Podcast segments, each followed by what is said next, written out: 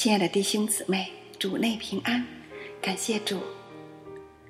从今天开始，阿心为大家分享《灵力极光》宋尚杰博士日记摘抄。本期节目的封面即是宋尚杰博士的照片，背景音乐则是由宋尚杰博士作词，黄真茂作曲的。邻里生活。先来分享第一篇《腾序》，藤指滕敬辉牧师。在百度搜索里边，有关滕敬辉的介绍是这样的：滕敬辉生于一九二二年一月十五日，山东青岛人，字怀志，资深牧师。著名神学教育家，美国华人宣道会主席，生命季刊顾问，著名华人教会牧者，驱动拆船事工的先锋，亦是书法家、音乐家及神学教育家。滕牧师曾先后出任剑道神学院及中国神学研究院义务院长，并曾担任宣道会。香港区联会、世界华人福音事工联络中心、宣道出版社等十多间机构的董事会主席。二零一三年十二月十九日，安息主怀。那这本宋尚杰博士的日记摘抄是由滕敬辉牧师做的序，下面我们来分享这篇序文。在中国教会复兴史里面，有两位最特殊的人物，都是神特别兴起的仆人。一位是从加拿大到中国来的宣教士，古约翰牧师；另一位就是最著名的宋尚杰博士。前者在二十世纪头二十年里面，主领奋兴布道会与华北各省。包括东北在内，后者则是足迹遍布全国及南洋各国，前后约十五年，三十年代末期至四十年代首期。他的果实今日仍存，对中国教会影响甚大。过去宋尚杰的传记都是以其工作为重心，但本书。则以其日记为经纬，令人耳目一新。直窥他的内心经历，更为感人。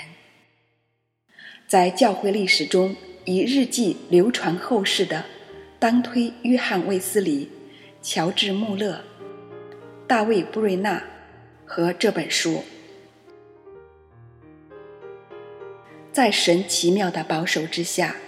宋尚杰的日记得以保存至今，我能在出版之前详为阅读，深为感动，又得灵性上的帮助。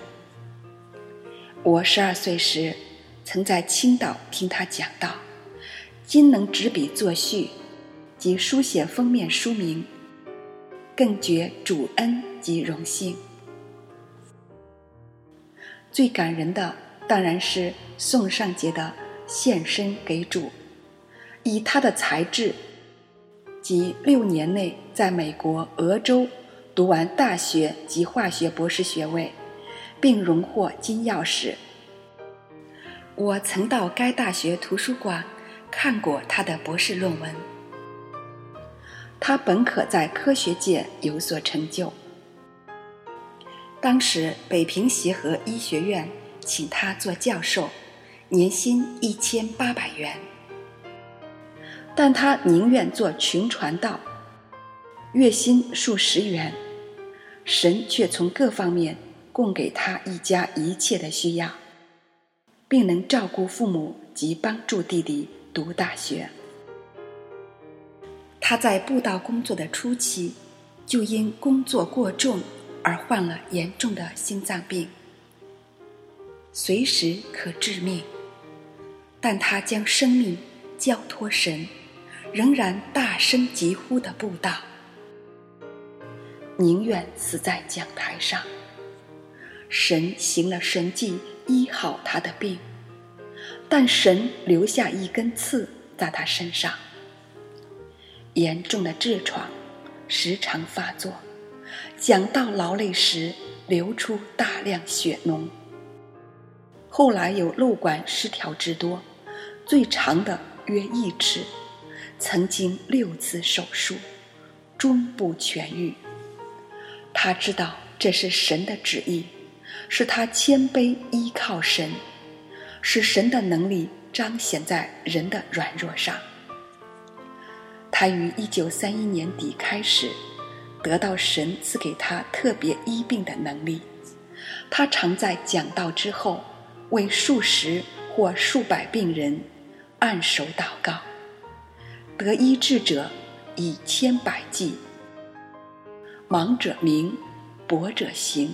使敌对与批评者哑口无言，但他不高举医病，每为病人祷告前，必要求其认罪悔改，将重点放在灵性的医治上。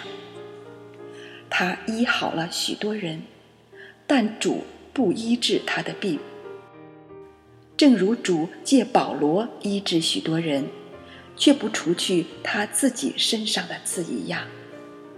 他曾看过数以万计蒙恩者给他写的信，有的是病得医治，有的是灵性复兴，有的是信主重生，有的是胜过罪恶。他在日记中摘录了一部分，极为宝贵。他有时在梦中祷告时说方言，有时在他讲道后。会众同声祷告时，有人说起方言，但他从不高举方言，也不鼓励人说方言。他始终不走灵恩派的路线，却十分注重追求圣灵充满，为要获得爱心和在传福音、胜过罪恶以及过圣洁生活上的能力。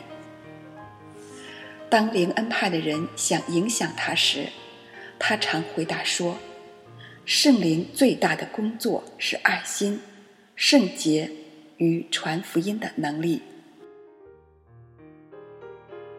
他为福音所付的另一个代价，就是每年外出布道的时间长长达十一个月。当时中国内地的交通甚落后，旅途之苦。难以想象，他与妻子、孩子相聚的时间很短。宋师母起初很不习惯这一种情况，他孤单难过的心情可想而知。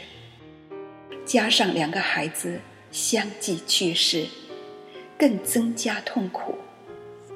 他每次回家短聚，都尽量和妻子一起查经、祈祷。鼓励、安慰他，帮助他了解这一切是为了背十字架。他渐渐体会，后来与他同心，在最后一段年月中，他成为他的童工。